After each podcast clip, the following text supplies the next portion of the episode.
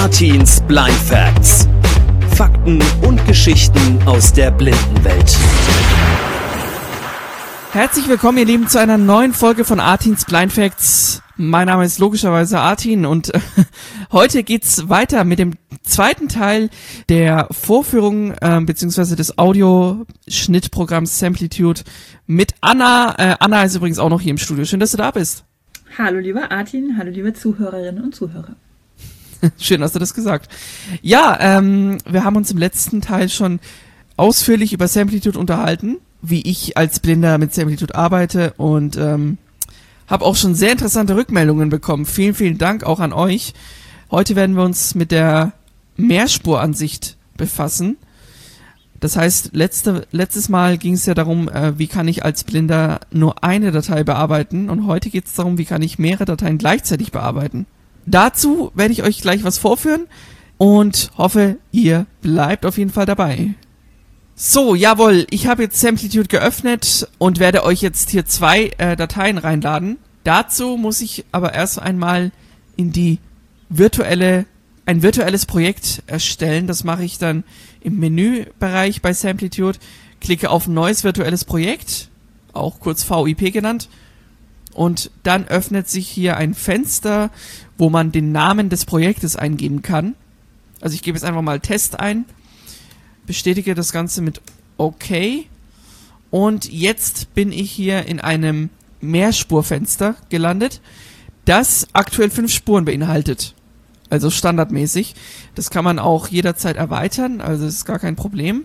Und jetzt drücke ich, äh, wie auch schon vorher, wie ich das im ersten Teil beschrieben habe, ein W für den Explorer und wähle jetzt hier die Testdatei aus. Ganz kurz, es ist die gleiche Datei, die ich äh, letztes Mal schon hatte, als ich von 1 bis 20 auf Englisch gezählt habe. Wir hören mal kurz rein. One, two, three, four. Und so weiter. Jawohl, jetzt ähm, könnte ich aber auch gleichzeitig diese Datei bearbeiten. Hier jetzt schon. Und zwar im Objekteditor. Dazu muss ich die Datei auswählen mit Alt O. Dann drücke ich ein Steuerung O für Objekteditor. Dann öffnet sich der. Und hier kann ich zum Beispiel die Lautstärke einstellen von der Datei in dem Projekt. Ich kann hier eingeben, ob es lauter oder leiser werden soll. Ich mache es einfach mal lauter auf 7 zum Beispiel. 7 Dezibel, dann klingt es jetzt so. One, two, three, four. Und so weiter.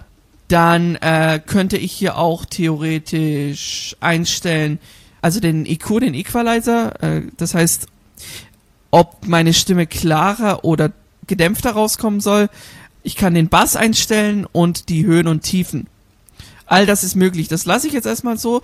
Drücke Alt F4, damit sind die Änderungen schon übernommen. Und ich kann sie auch jederzeit wieder ändern, indem ich Steuerung O für Objekteditor auswähle.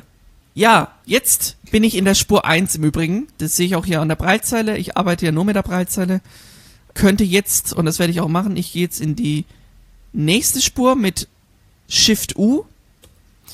Ähm, die Tastenkombinationen sind individuell einzurichten. Also es gibt jetzt keine vorgegebene Tastenkombination von Samplitude, die man ähm, so befolgen müsste. Man kann die jederzeit abändern. Aber bei mir im System, in meiner Struktur, drücke ich ein Shift U für Spurwechsel nach unten. Dann drücke ich ein W für äh, Datei äh, öffnen Datei Explorer öffnen. Und jetzt öffne ich eine zweite Datei aus, und zwar eine Musikdatei. Bevor wir die zweite Datei auswählen, Anna, vielleicht kannst du noch mal kurz zum virtuellen Projekt was erzählen. Genau, also die Dateiendung von diesen Files ist ja jetzt .vip, also das steht für virtuelles Projekt. Und das Besondere an so einem virtuellen Projekt ist, dass es an den Originaldateien nichts ändert. Das heißt, selbst wenn ich jetzt hier in diesem Bearbeitungsmodus zum Beispiel Sachen lösche oder Sachen irgendwie äh, rückwärts mache oder total die krassen Effekte drauflege und so weiter, die Originaldateien, also die Aufnahmen, bleiben davon vollkommen unberührt. Das heißt, im allerschlimmsten Fall muss ich einfach nochmal von vorne anfangen, aber ich muss meine Aufnahmen nicht nochmal neu machen. Und man kann sich dieses virtuelle Projekt ähm, so vorstellen, dass ich halt quasi für jede Spur und für jedes Element, also für jede Aufnahme oder für jeden Block, bestimmte Eigenschaften einlegen kann, so wie der Artin das gerade vorhin auch in dem Objekteditor schon gezeigt hat.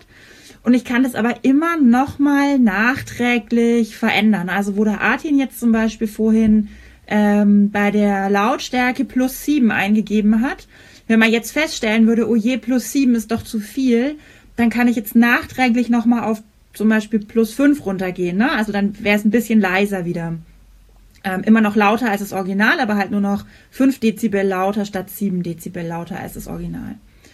Und ähm, das hat einfach den Vorteil, dass man bis zum Schluss alles noch bearbeiten kann und einzeln noch beeinflussen kann.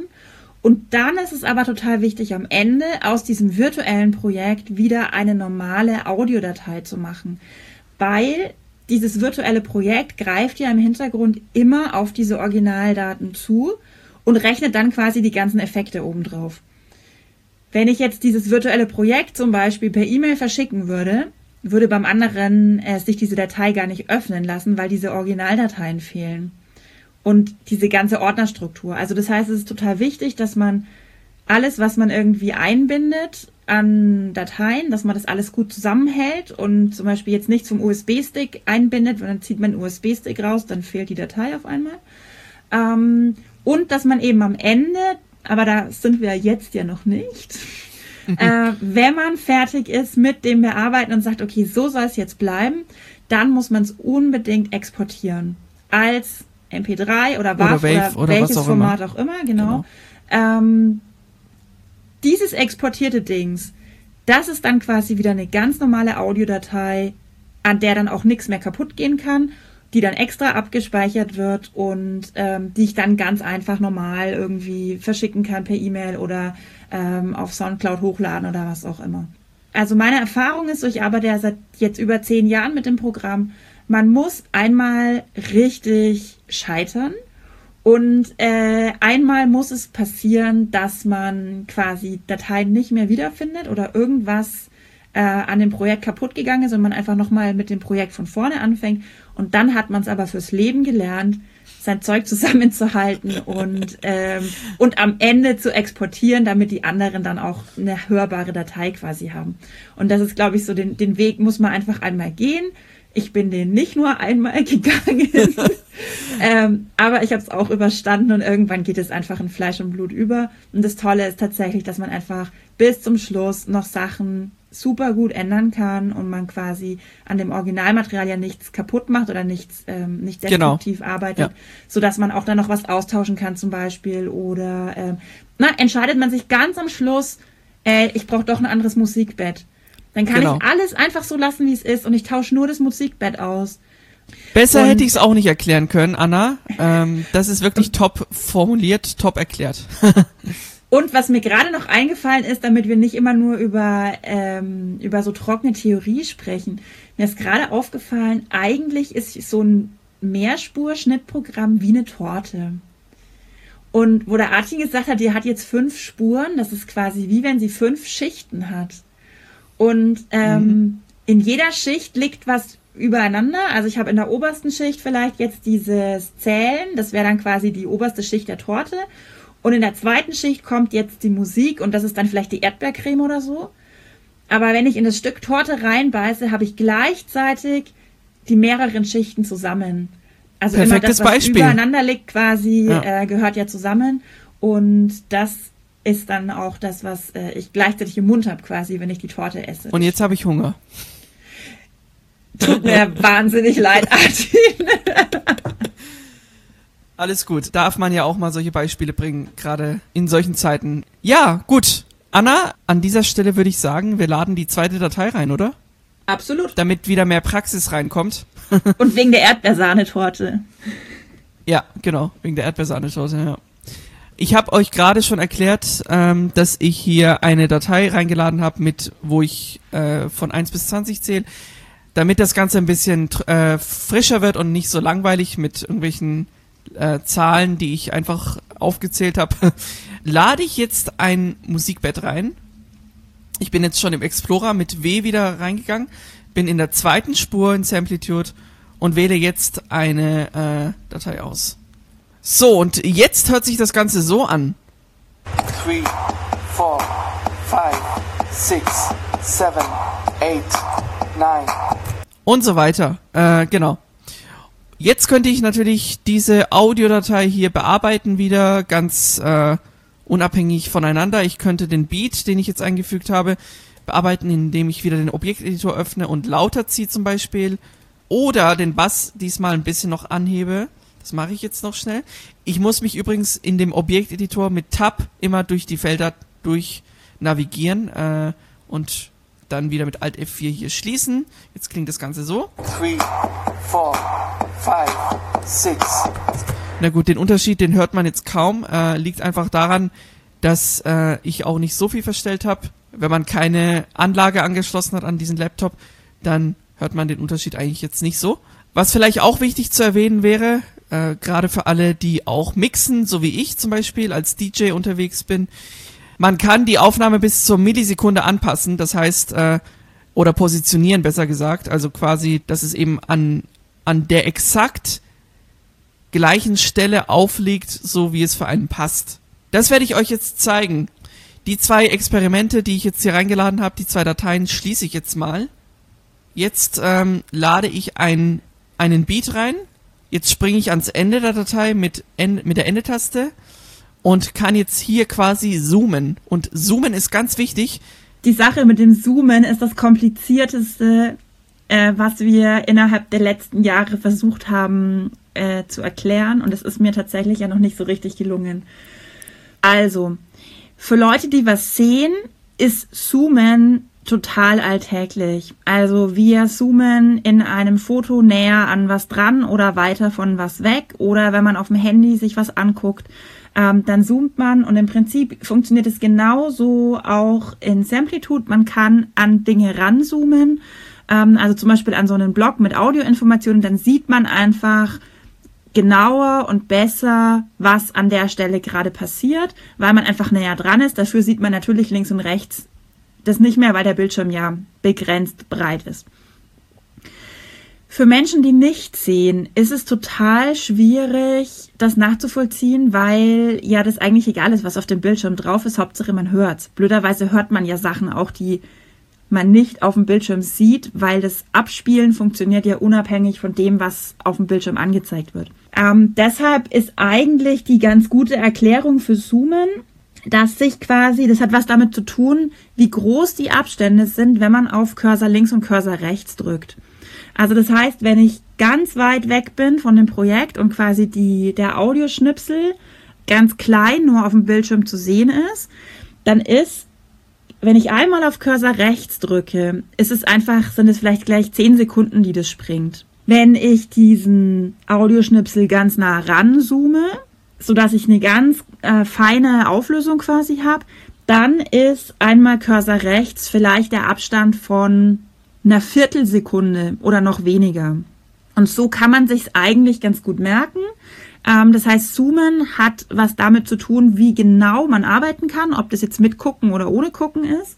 Es geht eben einfach darum, sich manchmal einen Überblick zu verschaffen und schnell irgendwo hinzuspulen. Und es geht manchmal darum, ganz exakt zu arbeiten. Und dann macht es ja Sinn, dass einfach die Abstände zwischen Cursor rechts, Cursor links, um zu navigieren, möglichst fein sind.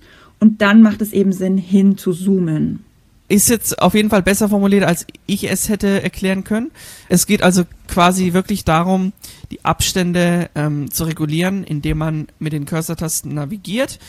Und ähm, ich kann mit Minus und Plus hier den, die Zoom-Geschwindigkeit äh, verstellen, sage ich jetzt mal. Wenn ich Minus drücke, werden die Abstände größer.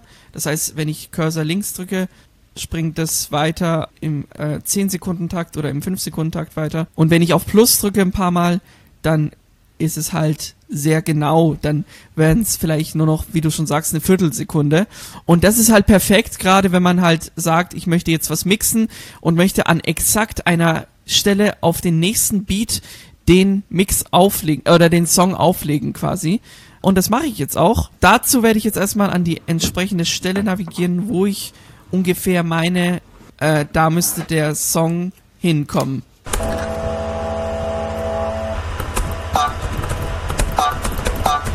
So, jetzt wähle ich hier den nächsten Song aus. Also wir haben jetzt einen Song eingefügt und jetzt wähle ich den zweiten aus. Und jetzt haben wir hier zwei Dateien, die ungefähr so klingen.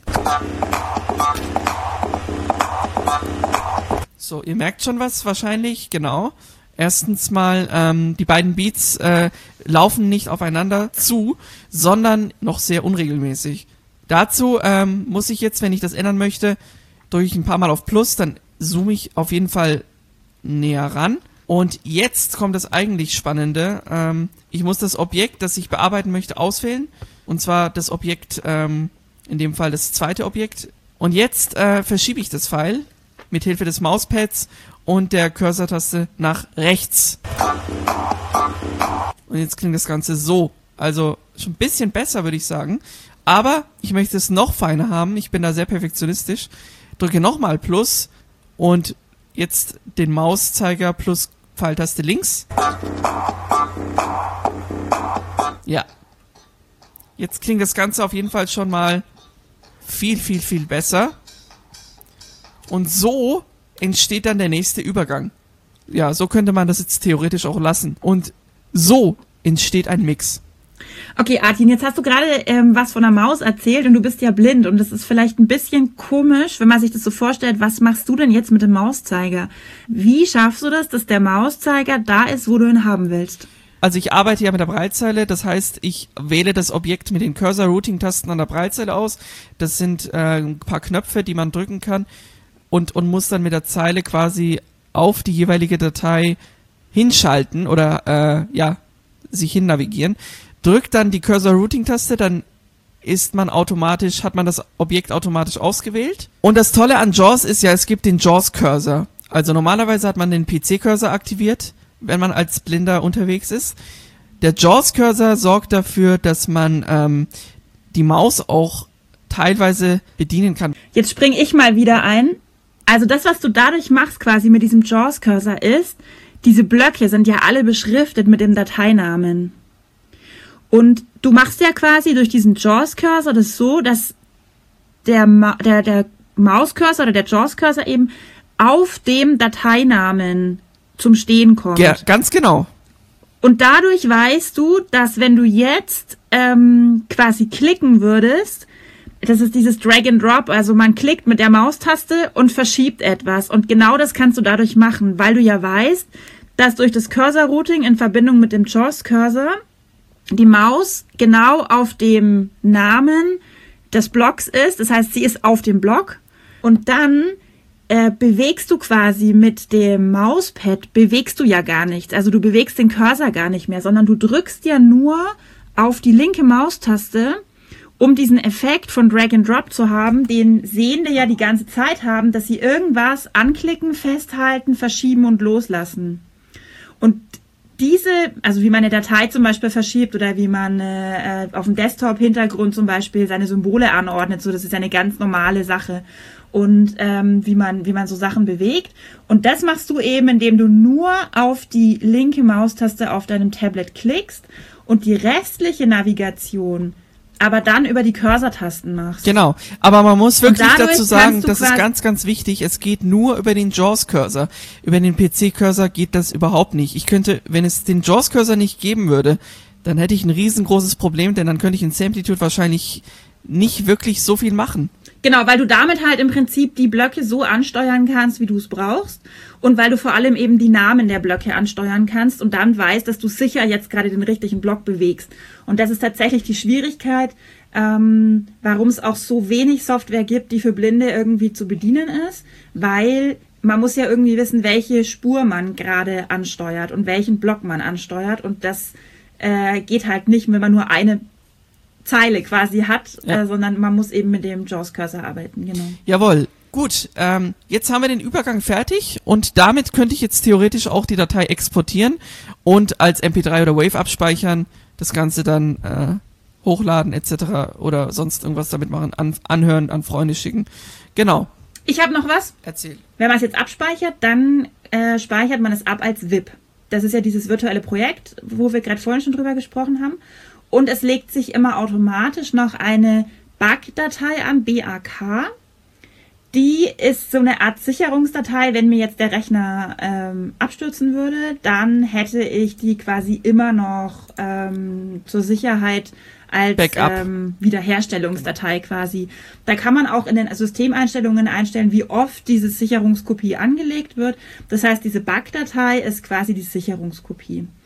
Und dann ist es noch so, bei den Originaldateien werden auch noch zusätzliche Dateien angelegt. Und zwar ist es HM2 und .hdp. Das sind Dateien, in denen quasi ähm, Hintergrundinformationen zu den Originaldateien nochmal zusätzlich abgelegt werden. Zum Beispiel in Samplitude werden alle Audiodateien mit so Zacken angezeigt. Und damit Samplitude nicht jedes Mal diese Zacken neu berechnen muss, also diese grafische Darstellung, deshalb werden diese Zusatzdateien quasi angelegt dass es einfach nur gut ist zu wissen und sich nicht zu wundern. Also diese HM2 und HDP-Dateien äh, einfach da lassen, wo sie sind. Und wenn ihr sie aus Versehen löscht, ist es überhaupt kein Problem, weil die werden beim nächsten Mal einfach wieder neu mit angelegt. Aber das ist kein Spam oder Virus oder was auch immer, sondern es hängt einfach mit diesem virtuellen Projekt zusammen. Samplitude braucht diese Zusatzdateien, um die Daten quasi so verarbeiten und, ähm, und anzeigen zu können. Genau. Wenn man jetzt alles schön abgespeichert und exportiert hat, dann könnte man sich ja denken, äh, dass man jetzt dann noch schön aufräumt und vielleicht noch ein bisschen neue Ordner anlegt und die Originaldateien nochmal schön umsortiert, damit dann alles beieinander ist und so weiter. Äh, das sollte man nicht tun, weil nämlich dann genau wieder diese, also wenn man nochmal in das VIP rein möchte, um doch noch was zu verändern, dann findet der ja quasi die alten Pfade nicht mehr. Oder ganz blöd ist es tatsächlich, wenn man Sachen umbenennt ähm, weil dann kann es auch überhaupt gar nicht mehr wiederfinden. Also das heißt, man sollte, wenn man mit einem Projekt fertig ist, die Sachen erstmal so lassen und erst wenn man ganz fertig ist mit dem Projekt und weiß, dass man es wirklich nicht nochmal bearbeiten möchte, dann kann man die Originaldateien umsortieren bzw. umbenennen oder auch löschen und so weiter. Genau, weil sonst ähm, wenn man das VIP nochmal öffnen und nochmal bearbeiten möchte, dann findet es einfach nicht. Das wäre dann irgendwie schade. Man müsste im schlimmsten Fall auch nochmal mit dem VIP von vorne anfangen. Sehr schön erklärt. Meine Übergänge, die wisst ihr jetzt ungefähr, wie das funktioniert oder allgemein, wie man Übergänge macht in Samplitude, beziehungsweise was heißt Übergänge? Wenn man einen Mix erstellt, einen äh, DJ-Mix, dann kann man das oder sollte man das auf die Art und Weise machen, wie ich es mache würde ich jedem empfehlen. Als Blinder zumindest äh, ist das eine tolle Sache. Hier noch ein kleiner Tipp an alle blinden und sehenden Zuhörerinnen und Zuhörer. Ähm, ich habe eine Show, die nennt sich Blind Dance Radio. Ist eine Radioshow, die auf verschiedenen Webradiostationen gesendet wird. Und ähm, ja, wenn ihr mal Lust habt, meine eigenen Mixe zu hören, die ich so erstelle, plus meine Moderationen dazu und die komplette Show, findet ihr alle Infos dazu auf meiner Website www.dj-artin.de oder auf meiner Facebook-Page. Folgt mir gerne dort facebook.com slash djartin.germany. Dann hoffe ich, dass wir uns bald dort irgendwie mal sehen. Genau. Natürlich bin ich auch bei Soundcloud zu finden, djartin-germany. Dort einfach mal eingeben. Anna, ich würde sagen, an dieser Stelle machen wir mal wieder für heute einen Cut. Es war sehr, sehr spannend und hat mir wieder sehr viel Spaß gemacht, mit dir hier aufzunehmen. Ja, fand ich auch. Ich fand es auch irgendwie wieder ähm, interessant, wieder so drüber nachzudenken, was da auch für ein Weg schon hinter uns liegt. Ja, definitiv. Bis das jetzt alles so ist und ich weiß, ähm, an was wir gerade arbeiten und ich glaube, da haben wir heute vielleicht schon was davon gehört und werden wir noch mehr davon hören, was da so noch ähm, auf uns wartet. Was ich auf jeden Fall noch verraten kann und möchte, es wird noch einen dritten Teil dieses Podcastes geben in der Form. Da geht's dann speziell um ta -da -da -da, die Musikproduktion. Denn man kann mit Samplitude auch wirklich seine eigenen Tracks produzieren. Mehr dazu nächstes Mal. Jetzt wünsche ich euch erstmal und äh, Anna dir auch eine schöne, angenehme Zeit. Äh, lasst es euch gut gehen, bleibt gesund und bis zum nächsten Mal. Genau, tschüss. Das war eine neue Folge von Artins Blind Facts. Zu finden unter anderem bei Apple Podcasts, Spotify und auf www.geilfm.de slash podcasts. Ihr habt ein Anliegen oder möchtet Artin euer Lob oder eure Kritik mitteilen? Dann schreibt ihn jetzt kontakt at geilfm.de.